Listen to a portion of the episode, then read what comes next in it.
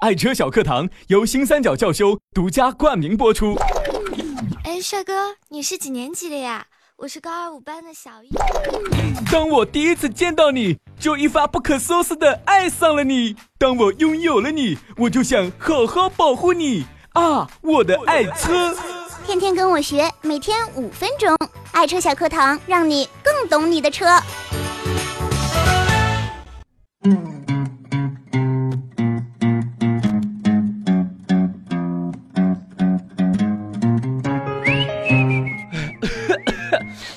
今儿个不对时了啊！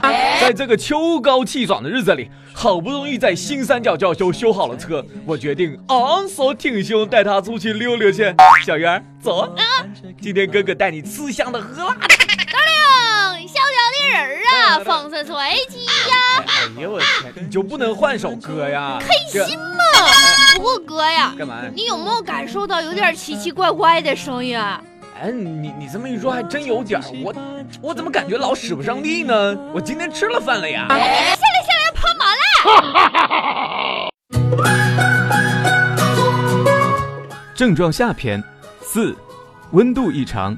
温度异常是指水温表指示超过了正常值八十度到九十度，或者是用手触摸时可以明显感觉到温度过高的现象。过热现象一般表现在发动机、变速器总成、驱动桥总成。制动鼓总成上，在正常情况下，不管车子行驶了多久，这些总成都应该保持在一定的温度上，发动机除外。如果你用手摸这些总成感到烫痛的话，就代表这个地方温度太热，存在一定的故障隐患。这时候我们就需要及时排除喽，不然就会引起突爆、早燃、行驶无力或者是活塞等机件烧熔的事故。五，各种油液渗漏。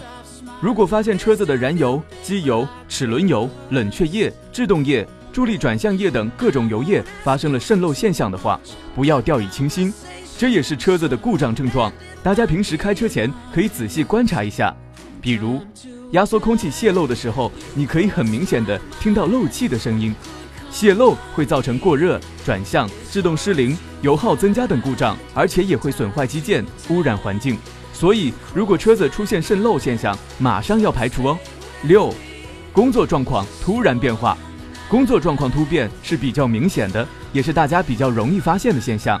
它是指车子的工作状况突然出现不正常的现象，具体表现为：发动机突然熄火后再启动困难，甚至不能启动；发动机在行驶过程中动力突然降低，行驶无力；行驶中突然制动失灵，方向盘和前轮晃动等现象。一般来说，这种工作状况突变的现象，大家还是可以及时发现的。它的形成原因比较复杂，往往是从渐变到突变。